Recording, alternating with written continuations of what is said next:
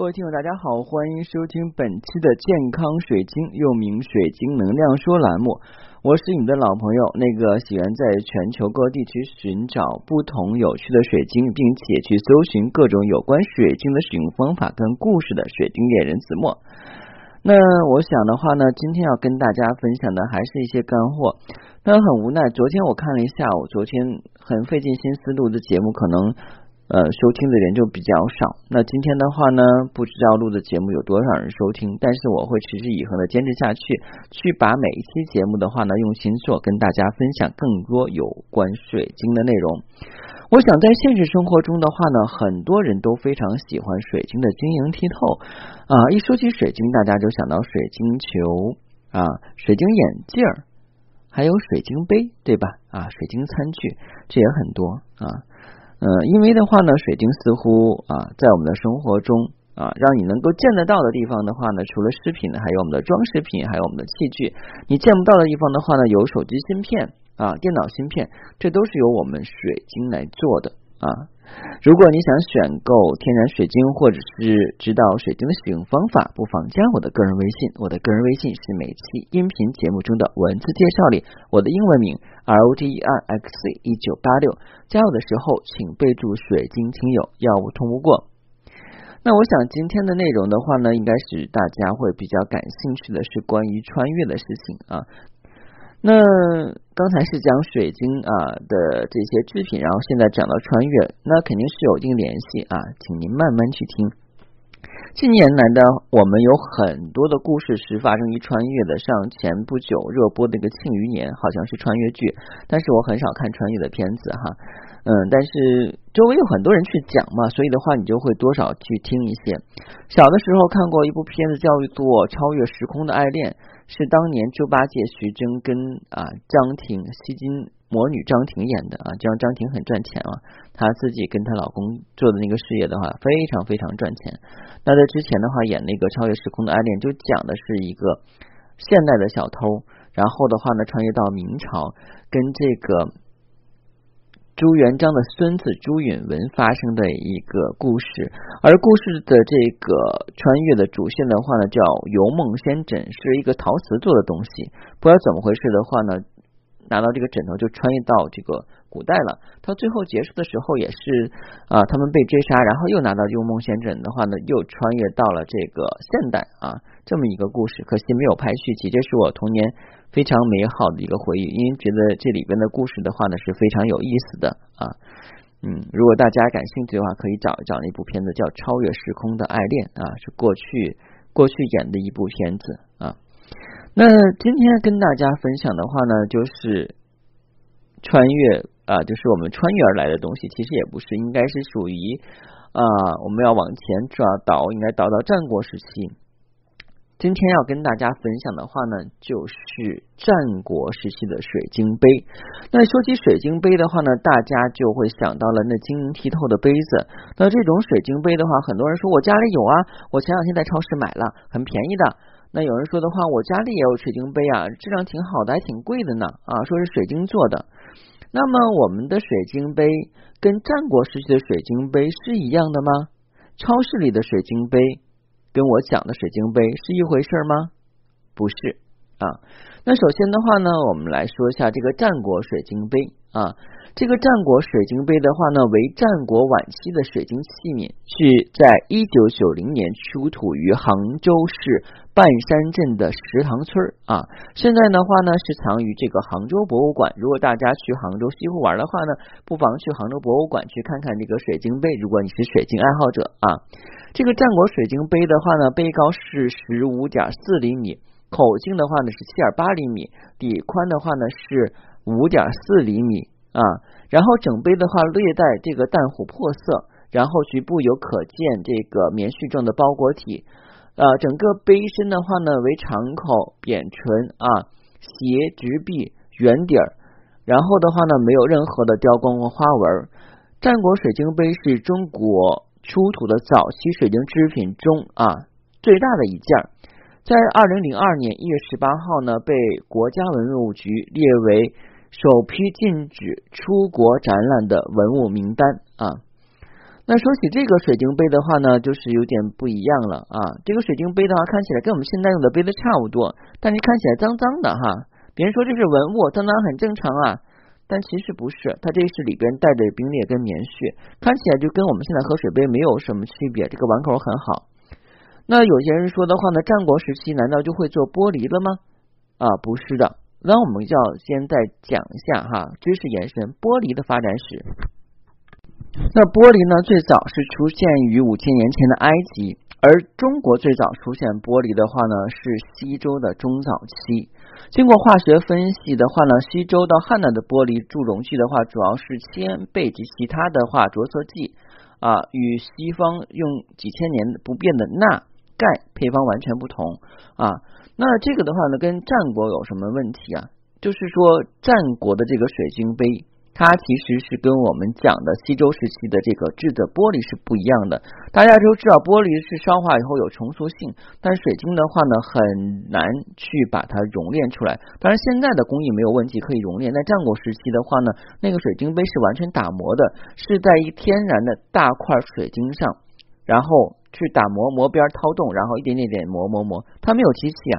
所以的话呢，就是战国时期做水晶杯很不容易。到现在为止，很多人认为这个水晶杯是现代人穿越回去的时候遗留的物品。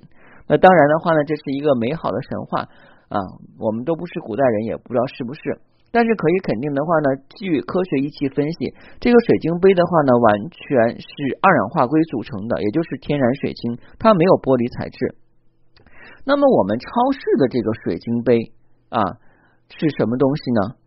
那其实超市的水晶杯呢，都是无铅水晶加工而成的啊。一般来讲的话呢，它是指的这种啊，嗯，就是主要成分有二氧化硅，然后的话呢，吸取了西方的技术，融入了这个铅、钡、锌、钛等物质。那这种玻璃杯的话呢，有较高的透明度跟折射率，其外表呢光莹晶莹啊，故称为水晶杯。但是的话，大家要注意一点哈，它是由二氧化硅。啊，也就是说，这种原材料跟其他的材料合成混合做的，说白了就是烧化了以后再去做的啊。所以这种的话呢，呃，就是已经啊，跟以前我们讲的这个二氧化硅纯二氧化硅的水晶杯是不一样的啊。那如果是啊加入了这个铅，叫做铅水晶；如果只加入了钡、锌、钛等物质，叫无铅水晶啊。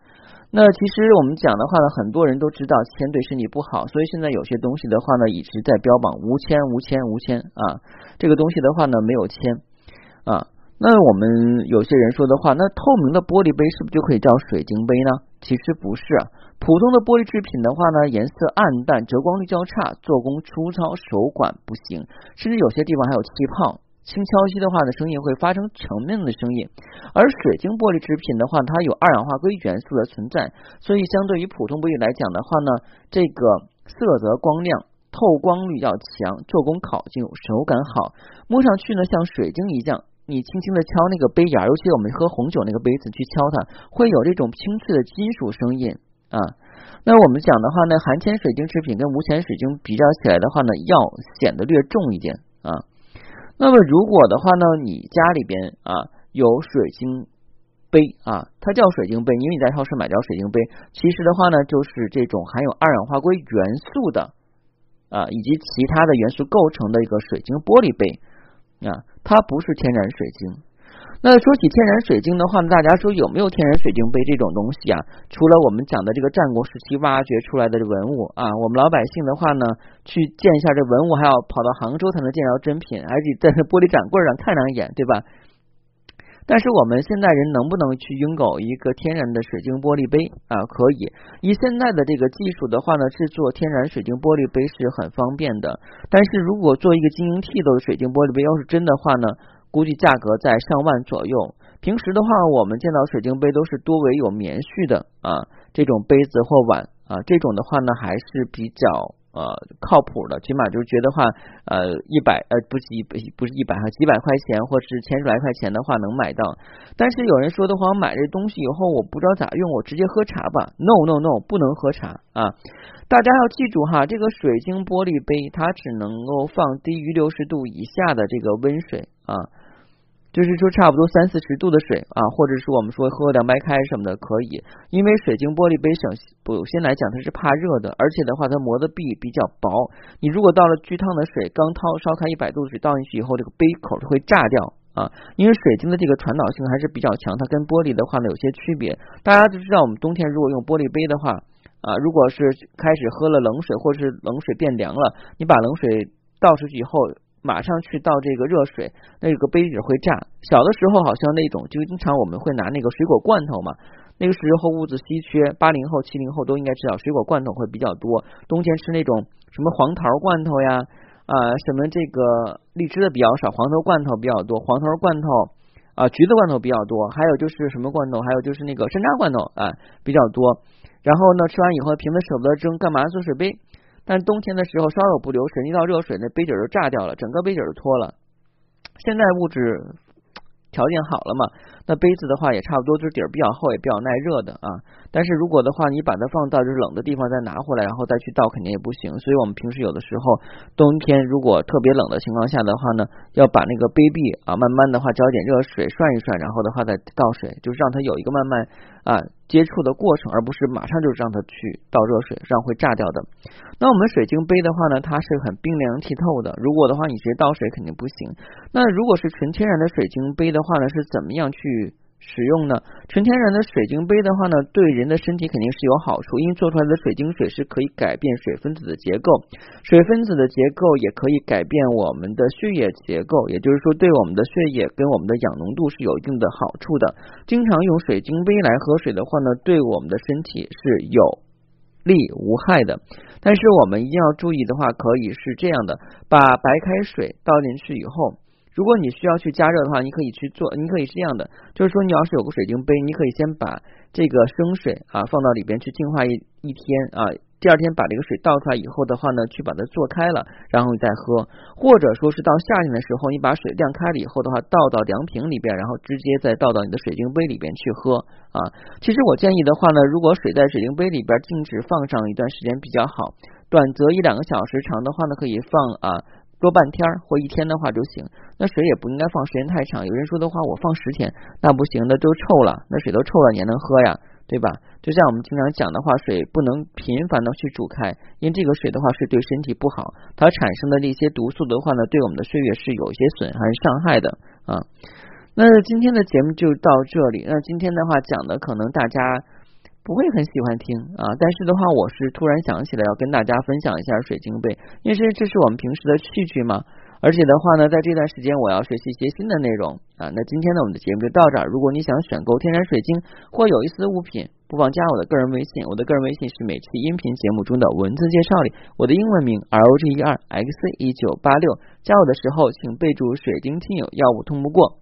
那同时呢，我们的天气越来越好了，我想大家的话呢，就已经觉得哎，可以出去透透风了，叹口气啊。但是你看到没有啊？这个街道上的话的人还是稀稀拉拉的，所以的话呢，大家都是有这个贼心，没有这个贼胆，这倒也是件好事。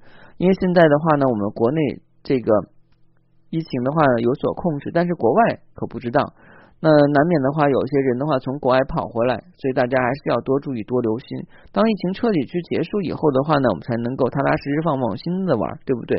现在还是要为自己跟大家多考虑。好，谢谢大家，再见。